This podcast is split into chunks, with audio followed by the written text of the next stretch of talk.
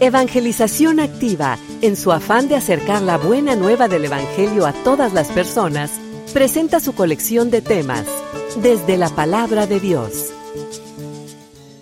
La fuente de la formación, la fuente de la información, la fuente de todo lo que vamos haciendo. Desde ahí es desde donde realmente podemos construir nuestra vida, desde ahí es donde podemos construir nuestra comunidad, desde ahí es donde podemos construir nuestra familia.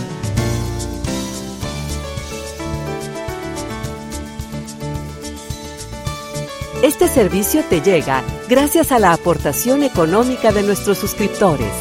Ayúdanos tú también a mantener este servicio activo. Participa con tu donativo y sigue escuchando estas enseñanzas.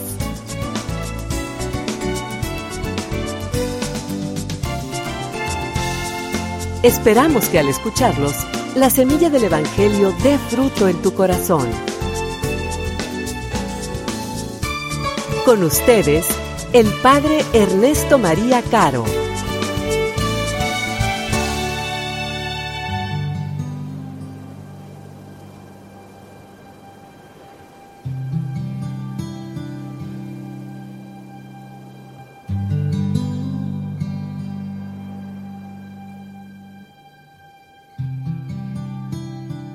Un doctor de la ley se levantó y le preguntó a Jesús para ponerlo a prueba, Maestro, ¿qué tengo que hacer para heredar la vida eterna? Jesús le preguntó a su vez, ¿qué está escrito en la ley? ¿Qué lees en ella? Él le respondió, Amarás al Señor tu Dios con todo tu corazón, con toda tu alma, con todas tus fuerzas y con todo tu espíritu, y a tu prójimo como a ti mismo. Has respondido exactamente, le dijo Jesús. Obra así y alcanzarás la vida. Pero el doctor de la ley, para justificar su intervención, le hizo esta pregunta. ¿Y quién es mi prójimo? Jesús volvió a tomar la palabra y le respondió. Un hombre bajaba de Jerusalén a Jericó y cayó en manos de unos ladrones que lo despojaron de todo lo hirieron y se fueron dejándolo medio muerto. Casualmente bajaba por el mismo camino un sacerdote, lo vio y siguió de largo. También pasó por allí un levita, lo vio y siguió su camino. Pero un samaritano que viajaba por allí, al pasar junto a él, lo vio y se conmovió entonces se acercó y vendó sus heridas, cubriéndolas con aceite y vino. Después lo puso sobre su propia montura, lo condujo a un albergue y se encargó de cuidarlo. Al día siguiente sacó dos denarios y se los dio al dueño del albergue, diciéndole, Cuídalo y lo que gastes de más te lo pagaré al volver. ¿Cuál de los tres te parece que se portó como prójimo del hombre asaltado por los ladrones? El que tuvo compasión de él, le respondió el doctor. Y Jesús le dijo, ve y procede tú de la misma manera.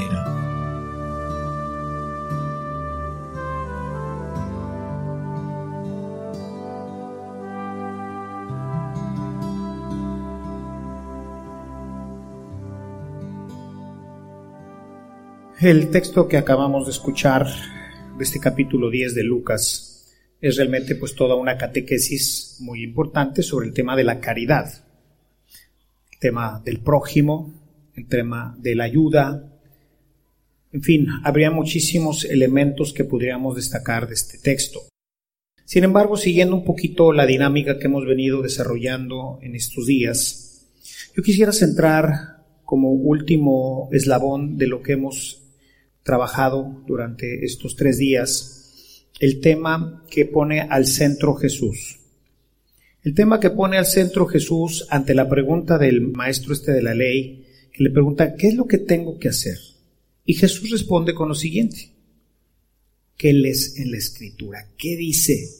¿Qué es lo que tienes que hacer? Pues ya está ahí. Solamente basta con que lo leas.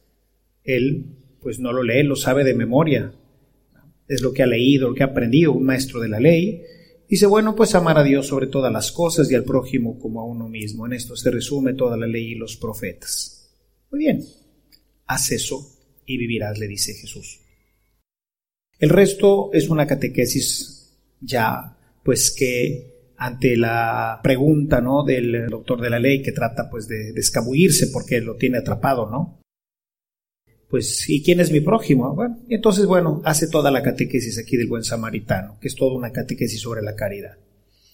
Pero yo quisiera regresar ahí un poquito sobre qué tengo que hacer para salvarme. Y la respuesta es que lees en la escritura.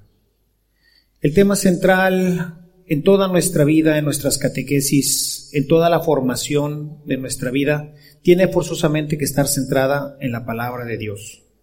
Desde ahí es de donde hemos, no solamente durante este año, sino de los tres años precedentes, de ahí hemos sacado toda la catequesis. No les he dicho nada que venga de mí, aunque en algunas partes pues he profundizado y he tratado de ejemplificar con pues argumentos que yo mismo voy proponiendo sobre la palabra de Dios. Pero finalmente todo esto puede servir o no puede servir, puede ser de utilidad o no. Lo único que es de utilidad, lo único que vale la pena es lo que dice la palabra de Dios. Y esto es lo que el Papa pensó, el Papa San Juan Pablo II escribiendo su encíclica Veritatis Splendor, que es eh, un excelente documento sobre el tema relacionado con la moral cristiana. ¿Qué tengo que hacer para salvarme? Así empieza la catequesis, ¿verdad? ¿Qué es lo que tengo que hacer? Y por eso se llama la veritatis splendor. El esplendor de la verdad está en la escritura. De ahí es de donde tenemos que tomar toda nuestra formación y nuestra información. Porque muchas veces pues vamos tomando elementos de fuentes a veces contaminadas o a veces son nuestras propias ideas, como comentaba hace unos momentos en donde nosotros proponemos para la comunidad hacer, decir, etcétera, otras cosas. Yo les digo, la palabra de Dios tiene que ser la fuente de la formación, la fuente de la información, la fuente de todo lo que vamos haciendo. Desde ahí es de donde realmente podemos construir nuestra vida, desde ahí es donde podemos construir nuestra comunidad, desde ahí es donde podemos construir nuestra familia. ¿Por qué? porque como dice el Salmo 119 en el verso 105, la palabra es luz y lámpara para nuestro camino. Él es el que va alumbrando todas las áreas de nuestra vida, para todo lo que nosotros necesitemos decidir, para todo lo que nosotros tenemos que plantear, ahí hay una instrucción correcta. ¿Cómo tengo que llevar mi matrimonio? Ahí está. ¿Cómo tengo que llevar mi relación con mis hijos, ahí está. ¿Cómo tengo que corregirlos? Ahí está. ¿Cómo tengo que llevar mis negocios? Ahí está. ¿Cómo tengo que llevar mi comunidad religiosa? Ahí está. ¿Cómo me tengo que relacionar con mi prójimo? Ahí está. ¿Cómo me tengo que relacionar con Dios? Ahí está. Todo. Y así como eso por mencionar las grandes áreas de nuestra vida. Pero hasta para las cosas más insignificantes, más triviales que podamos pensar, hay una respuesta en la palabra de Dios. Obviamente, pues esto requiere de un trato frecuente. Requiere que la conozcamos al dedillo, como este doctor de la ley, que después busca hacerse guaje y dice no saber quién es el prójimo. Pero lo sabía, bien que conocía la palabra. Un doctor de la ley en el tiempo de Jesús no solamente tenía que dominar completamente la palabra, sino también, por ejemplo, el Talmud. O sea, eran verdaderamente expertos tanto en la Sagrada Escritura como en el Talmud, que es un comentario. Y había varios comentarios a la Sagrada Escritura. Recuerden que en el tiempo no había libros. Eran estos grandes rollos que estaban depositados en las sinagogas. De tal manera que se los aprendían de memoria. Para llegar a ser doctor de la ley, había que saber de memoria toda la Sagrada Escritura. ¿Esto qué implicaba? un estudio, por eso les llamaban doctores de la ley, porque la habían estudiado y estudiado y repetido y conocido mucho, a profundidad, de tal manera que la podían citar como inmediatamente la cita el doctor. ¿Qué dice la escritura? Ah, bien fácil. Ama a tu Dios con toda tu mente, con todas tus fuerzas, con todo tu corazón y a tu prójimo como a ti mismo, ¿verdad? Ahí está Deuteronomio capítulo 6, verso 4. ¡Pum! Inmediatamente. La conoce, la domina. Y así es como tenemos nosotros que tener la palabra de Dios. Dice Jesús, el Espíritu Santo vendrá y les recordará. Y recordar quiere decir que ya lo aprendí, pero no me acuerdo. Pero el Espíritu Santo viene y te recordará todo lo que yo les he enseñado. Todo lo que Él ha enseñado está en la Sagrada Escritura. Hay que conocerlo, hay que aprenderlo. Y si en un momento dado no te acuerdas, el Espíritu Santo vendrá y te recordará. ¿Qué tengo que hacer en este momento con mi papá, en este momento del negocio, en esta decisión que tengo que tomar, en esta acción que tengo que decidir, etcétera? En ese momento el Espíritu Santo viene y recoge lo que ya está en nuestro corazón y nos lo dice. Pero ¿qué pasa si no está nada allá adentro? ¿Qué te recuerda? ¿Ustedes se recuerdan cuando fueron a México? ¿No, verdad? Pues no han ido. ¿Cómo se van a recordar? Bueno, los que hayan ido, pues sí recordarán. Pero los que no hayan ido, ¿cómo? ¿Te recuerdas cuando fuimos allá a Tumbuktuk? Y sí existe Tumbuktuk, está en el centro de África. Yo pensé que era nada más una broma de uno de mis maestros en teología, pero no, sí existe Tumbuktuk. ¿Te recuerdas de Tumbuktuk? Pues no. Pero si hubiera estado, ay, no me acuerdo, sí, acuérdate que está la iglesia y la catedral y la... Ah, sí, ya me acordé. Porque ya estuve ahí. Me recordará. Por ejemplo, digo a los muchachos, ¿cómo quieres pasar un examen? Es que le voy a pedir el Espíritu Santo. ¿Y ya estudiaste? Pues más o menos. Vas a reprobar. El Espíritu Santo vendrá y te recordará lo que ya estudiaste. Pero si no estudiaste, ¿qué te va a recordar si estás en blanco? No te puede recordar nada. Vas a reprobar. Entonces necesitamos tener asiduidad a la palabra de Dios. ¿Por qué? Es muy simple. Si traen ahí sus Biblias, segunda de Timoteo, capítulo 3, verso 16 y 17. Una enseñanza importantísima.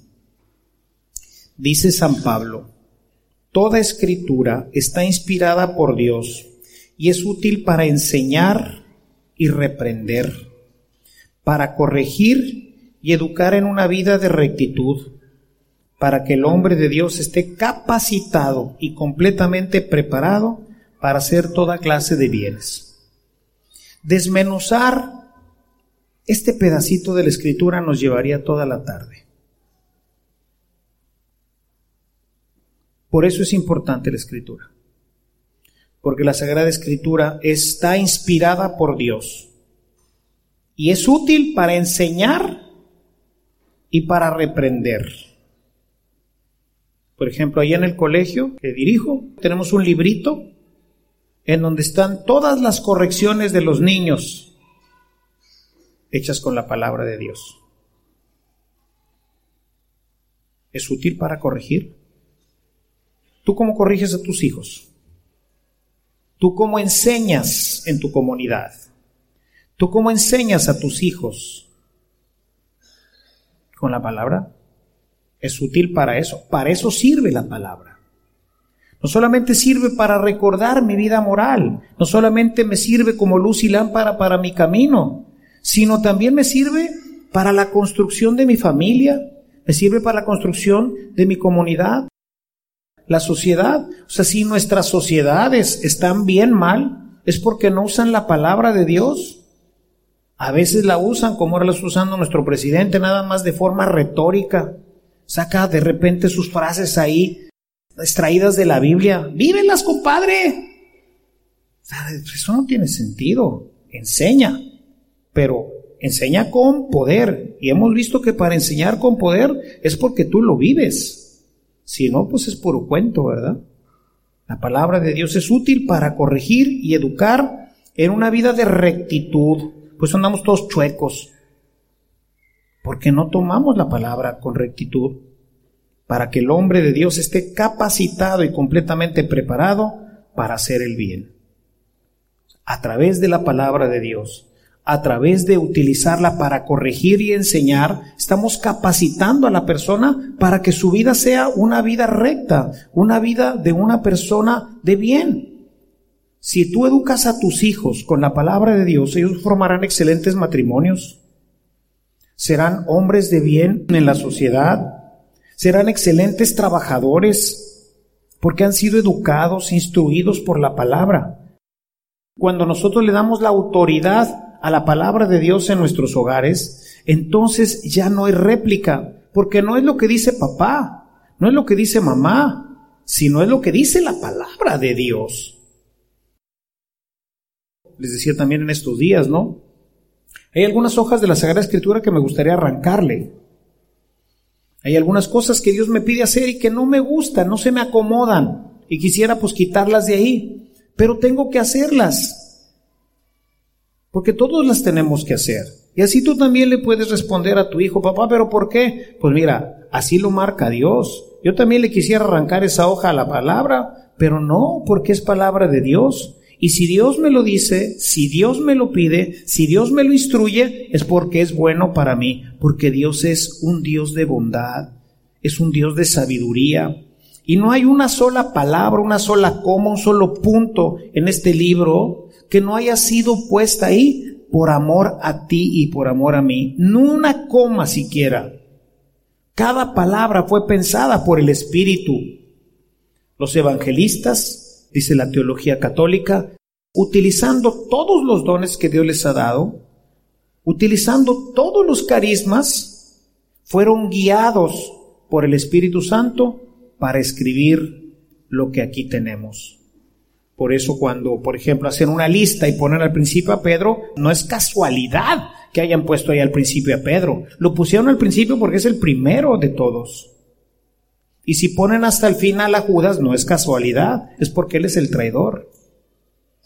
Cada orden, cada cosa, cada momento, cada palabra, todo está perfectamente pensado por Dios, dice el texto que hemos escuchado, para instruir, para capacitar completamente y preparar al hombre para toda clase de bienes. Por eso es importantísima la palabra de Dios. Todos los días tenemos que proponernos hacer un ejercicio dentro de la Sagrada Escritura. Les decía, dentro de nuestra formación en este día, les decía, necesitamos crear rutas. ¿Cómo voy a leer la palabra de Dios? No se trata de leerla al desparpajo, ¿verdad? A ver qué se me ocurre hoy. No. Hay muchos métodos, hay muchas formas, hay libros, hay muchos elementos que van creando rutas para que la gente pueda llevar una meditación correcta, adecuada, útil, comentada, para que finalmente yo pueda obtener un resultado pues mucho más rico. Necesitamos incorporarlas a nuestras comunidades, necesitamos incorporarlas a nuestras parroquias, a nuestras iglesias, para que creemos rutas de crecimiento.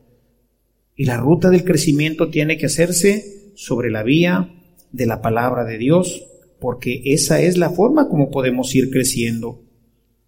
Por eso San Pablo en su primera carta a Timoteo, en el capítulo 4, en el verso 13, lo invita precisamente a este ejercicio. Dice, Mientras llego, dedícate a leer en público las escrituras y a animar a los hermanos y a instruirlos. Mientras llego, no pierdas el tiempo. Agarra la Sagrada Escritura. está hablando del Antiguo Testamento. Y ponte a instruir a la gente. No perdamos el tiempo, perdemos mucho tiempo en nuestras casas. Los chicos podrían tener un conocimiento bien vasto de la palabra de Dios, pero no lo tienen porque nosotros no hacemos este ejercicio en casa. ¿Cuántos de ustedes se han sentado con sus hijos con la palabra de Dios a tratar de explicarles, de llevarlos por el camino? En estos días, mientras preparaba el retiro, porque les digo, pues entro siempre un poco a internet a buscar qué hay sobre el tema que quiero preparar y luego me fijo quién dice lo que está diciendo, porque ahí tenemos de todo tipo de comentarios. Y me encontraba, por ejemplo, un texto de los hermanos, ¿verdad? En donde eh, me pareció interesante ahí, es un ejercicio, venía todo el ejercicio para hacerlo con los niños. Entonces la mamá le pregunta y entonces la mamá le dice y entonces la mamá, y todo era con la palabra de Dios. ¿Por qué no hacemos este ejercicio en nuestras casas? Para que la aprendan, para que la conozcan, para que la vivan. Todo mundo debe de tener una Biblia desde pequeñitos. Luego les andan comprando cuando van a hacer la primera comunión el libro de mi primera comunión. ¿Para qué sirve el libro de mi primera comunión? Sirve de recuerdo nada más. Yo tengo el mío, bien bonito, con pastas de concha y me regaló mi abuelita, viene dedicado, está hermoso. ¿Para qué sirve? Para nada. Pero te recuerdo de mi primera comunión. Regálale una Biblia. Buena. Entendible que él puede utilizar la Biblia de los jóvenes que ha sacado el Selam. Está buenísima. Ahí les andamos regalando iPhones, relojes. ¿Para qué? Regalen una Biblia. Yo tengo una frase ahí en mi parroquia. Regalos para la eternidad. A regalos para la eternidad. A tus seres queridos, uno anda pensando, ¿qué le regalo? Regálale un libro.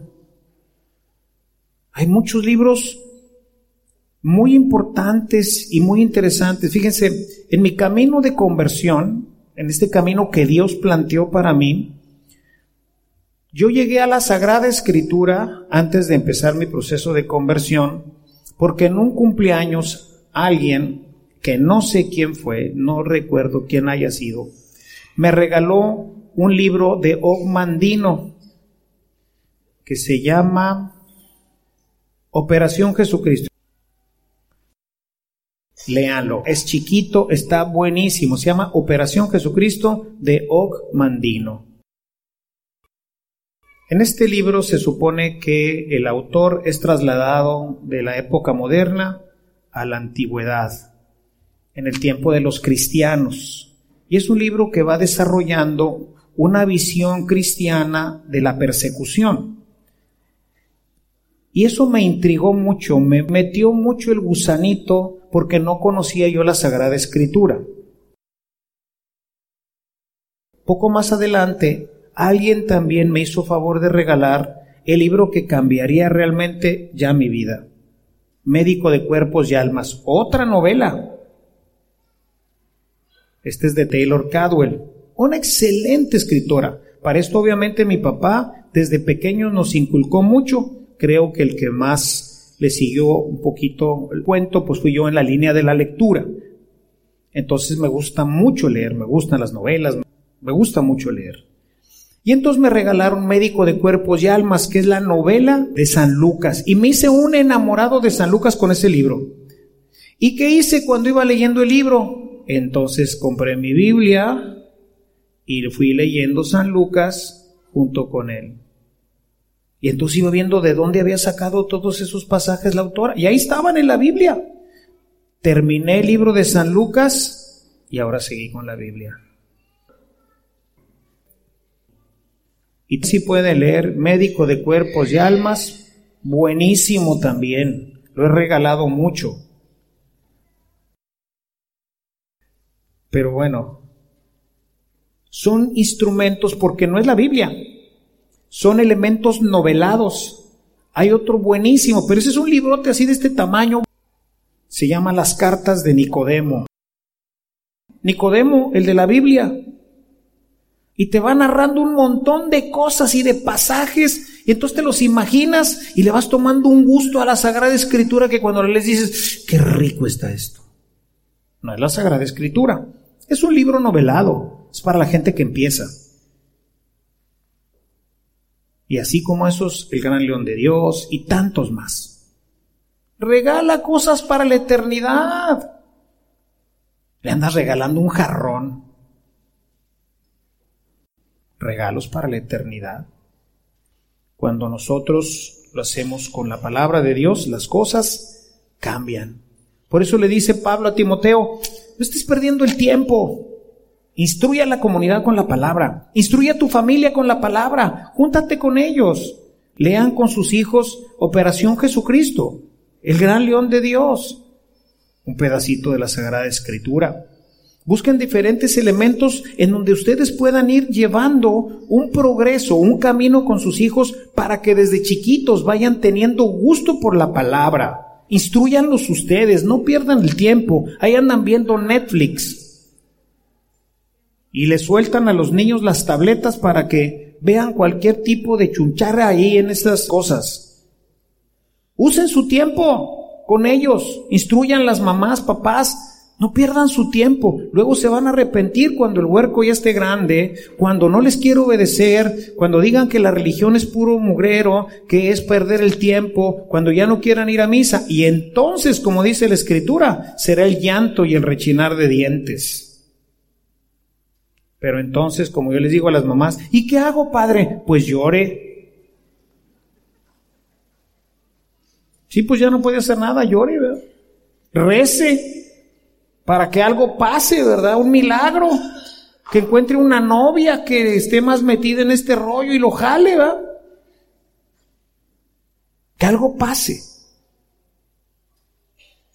¿Por qué? Porque en su tiempo no instruiste a tu hijo. Y todo esto que digo de la palabra, hermanos, siempre tenemos que hacerla bajo la luz de la iglesia bajo la luz de la iglesia. Porque como les decía en internet, hay de todo, de chile, de mole, de jitomate, de todo encuentran ahí, bajo la luz de la iglesia. Dice segunda de Pedro capítulo 3, en el verso 16, dice, en cada una de sus cartas, él, refiriéndose a San Pablo, les ha hablado de esto, aunque hay en ellas puntos difíciles de entender, que los ignorantes y los débiles en la fe tuercen como tuercen las demás escrituras para su propia condenación. Entonces sí, hay que leer la escritura, hay que conocer la escritura, hay que profundizar en la escritura, pero con la luz de la iglesia.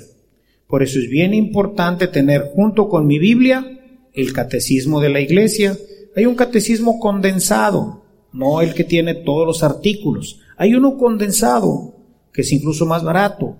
Y entonces tengo mi Biblia y tengo mi catecismo. Leo mi Biblia primero. Si me surge alguna duda, si no entiendo bien, si no comprendo, voy al catecismo para despejar mis dudas conforme a lo que la iglesia entiende sobre esto. Obviamente, que mejor que algún comentario católico sobre el texto que estás leyendo, te dará mucha luz, te dará una gran explicación y podrás ir haciendo pues una lección, irás avanzando sobre este proceso de aprendizaje de la palabra de Dios. ¿Por qué? Porque eso es lo que necesitas para salvarte. ¿Qué necesito hacer para salvarme? ¿Qué dice la escritura? Haz eso y vivirás. Por eso el Evangelio de Juan termina diciendo, y todas estas cosas se pusieron para que tú las creas y te salves.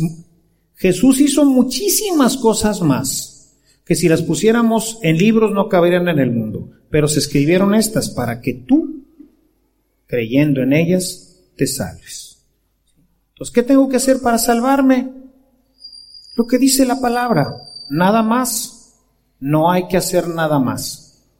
Haz lo que dice la palabra de Dios y eso será suficiente para salvarte. Y no solamente para salvarte, sino, como decía la carta de Pablo a Timoteo, su segunda carta, el capítulo 3, verso 16, sino será una instrucción, será todo lo que necesitas para tener una vida maravillosa, tú y tu familia. Por eso, mis hermanos, denle más tiempo a la palabra, conózcanla, profundícenla, ámenla, regálenla, eduquen en ella, hagan todo lo que puedan para que la gente la conozca, porque en ella es en donde encontramos la fuente de la salvación. Te pedimos, Señor, que nos ayudes a tener más gusto por la palabra. Queremos darte gracias por habernosla dejado, por habernos instruido en ella. Pedimos que podamos profundizar y que crezca en nosotros un gran amor por la Sagrada Escritura. Ayúdanos a entenderla cada vez más y a saber que ha sido escrita para cada uno de nosotros. De manera especial, Señor, que podamos profundizar en los Evangelios y en el Nuevo Testamento, para que siguiendo las normas que tu Hijo Jesús nos ha dado, podamos nosotros alcanzar la perfección y la salvación. Gracias Señor, te agradecemos muchísimo el que hoy nos hayas dado esta oportunidad de reflexionar en ella y que nos hayas invitado a leerla y a conocerla más, que nos hayas dicho que en ella encontraremos el camino de la salvación. Ayúdanos a no perdernos para que sea siempre luz y lámpara para nuestro camino. Todo esto te lo agradecemos y te lo pedimos en el nombre de Jesús, tu Hijo, que vive y reina contigo por los siglos de los siglos. Amén.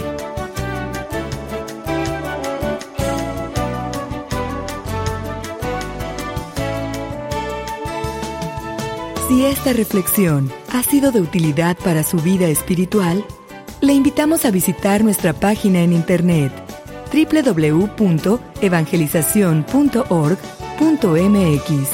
en donde encontrará otros temas que seguramente continuarán produciendo fruto en usted. Que la paz de Jesucristo permanezca en usted y toda su familia, y que la ternura de María abrace su corazón.